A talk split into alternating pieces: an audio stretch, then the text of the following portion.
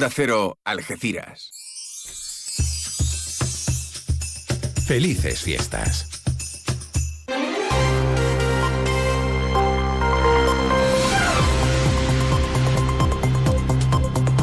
Más de uno. Noticias del campo de Gibraltar con Alberto Espinosa.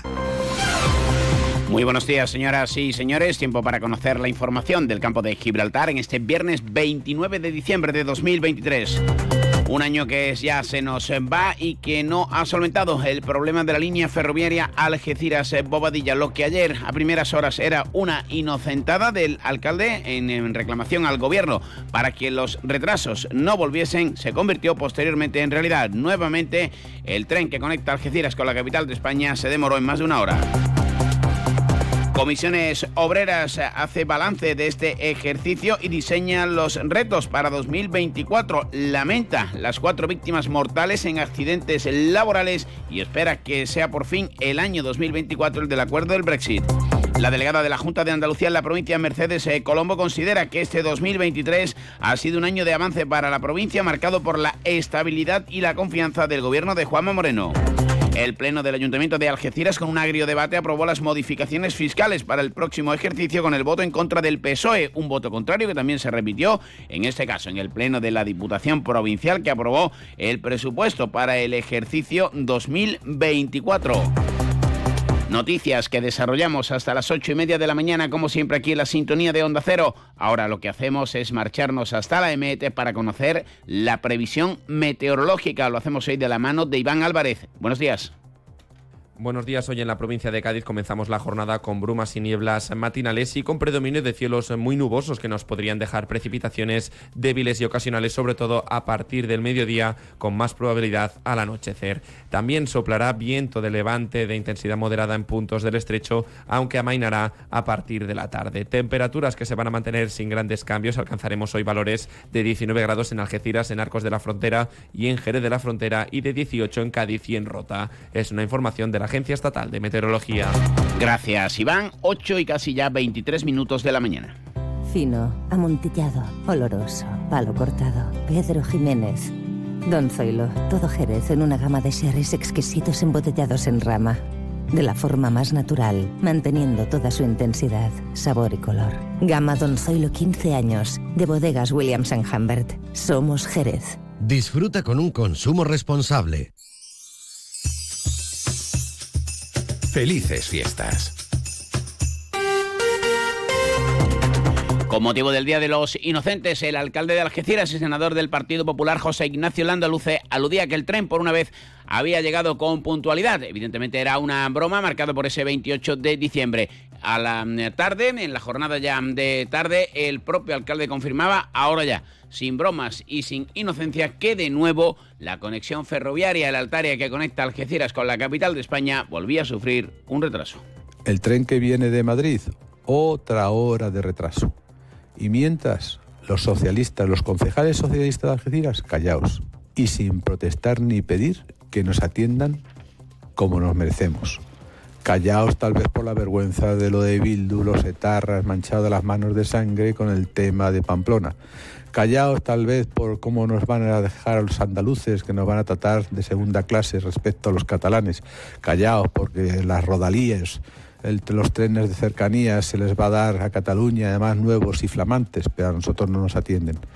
Unos concejales del PSOE, liderados eh, por Rocío Arrabal, votaron en contra de lo que han calificado como impuestazo del andaluce en un pleno que mm, tuvo un debate agrio, primero un extraordinario, luego el ordinario, el último del ejercicio, y mostraron su rechazo a la subida del impuesto de bienes inmuebles, además de otras eh, tarifas, seguida también en este caso, como decíamos, de un intenso y agrio debate sobre la gestión económica. Rocío Arrabal. Ciudadanos van a sufrir un aumento brutal de los impuestos, mientras sigue derrochando, contratando una administración paralela que nos cuesta más de un millón de euros, triplicando el dinero que nos cuestan los servicios, cada vez más caros a cambio de una ciudad más sucia y abandonada.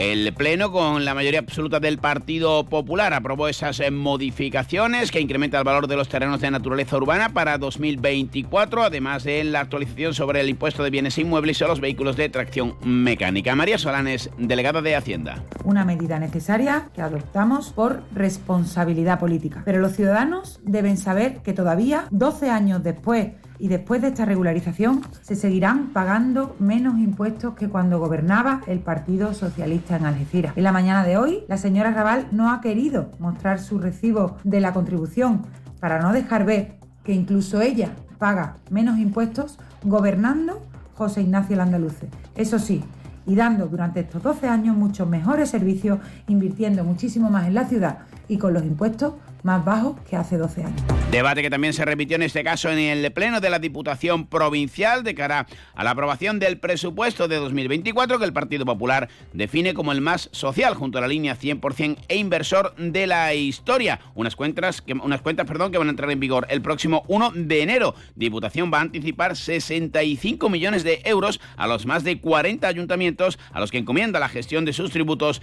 en el Servicio Provincial de Recaudación. El PSOE, como se esperaba, votó en contra lamenta que el nuevo gobierno elimine de un plumazo cualquier posibilidad de aplicar políticas activas de empleo. Juan Carlos Ruiz Boix. En un pleno donde se ha validado el documento de 338 millones de euros de gasto para premiar a unas poblaciones en detrimento de otros municipios, para que se vea un presupuesto donde existe un destino de cero euros para partidas presupuestarias destinadas a políticas activas de empleo las políticas de empleo que durante los últimos ocho años han permitido la contratación de más de 9.200 personas en los pueblos de menos de 20.000 habitantes. Sepan, por cierto, que la presidenta de la Diputación Provincial de Cádiz, Almudena Martínez del Junco, va a estar hoy en los micrófonos de Onda Cero a nivel provincial a partir de las 12 y 20 para explicar el inicio de su mandato y también este presupuesto. 8 y 27 les contamos las noticias del campo de Gibraltar aquí en Onda Cero. Zona Franca. Aquí está nuestro futuro. Vamos a cumplir 95 años, pero estamos tan vivos como el primero, apostando por Cádiz y su desarrollo económico, por una industria sostenible y responsable que nos permita aportar riqueza a la provincia y posicionarla en la economía azul. Incuba Azul es nuestra incubadora que acoge y potencia el talento.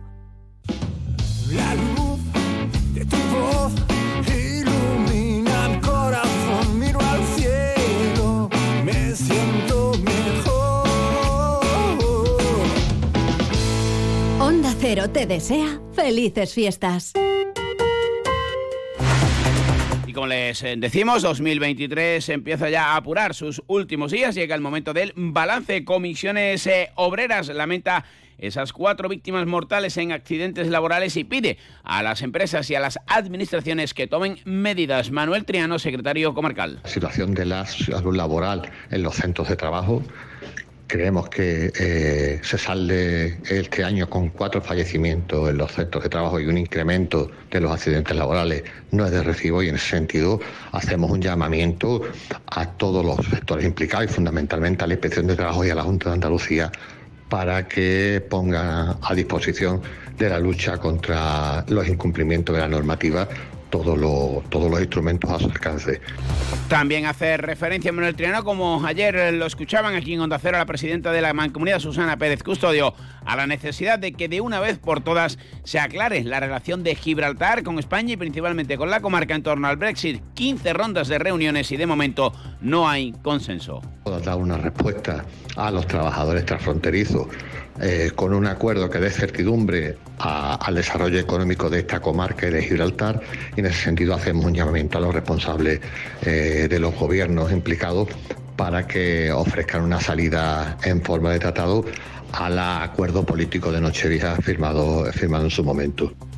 Y en la línea de la Concepción acabamos con una buena noticia. Sigue la suerte instalada tras los premios del engordo de la Navidad. Ahora la Lotería Nacional ha vuelto a dejar un primer premio con una cuantía de 300.000 euros en la ciudad. De nuevo, la administración ubicada en la calle Carboneros ha repartido suerte entre los vecinos de la localidad linense. Así que enhorabuena a los afortunados que acaban el año con ese premio. Ocho y media, más de uno edición Navidad.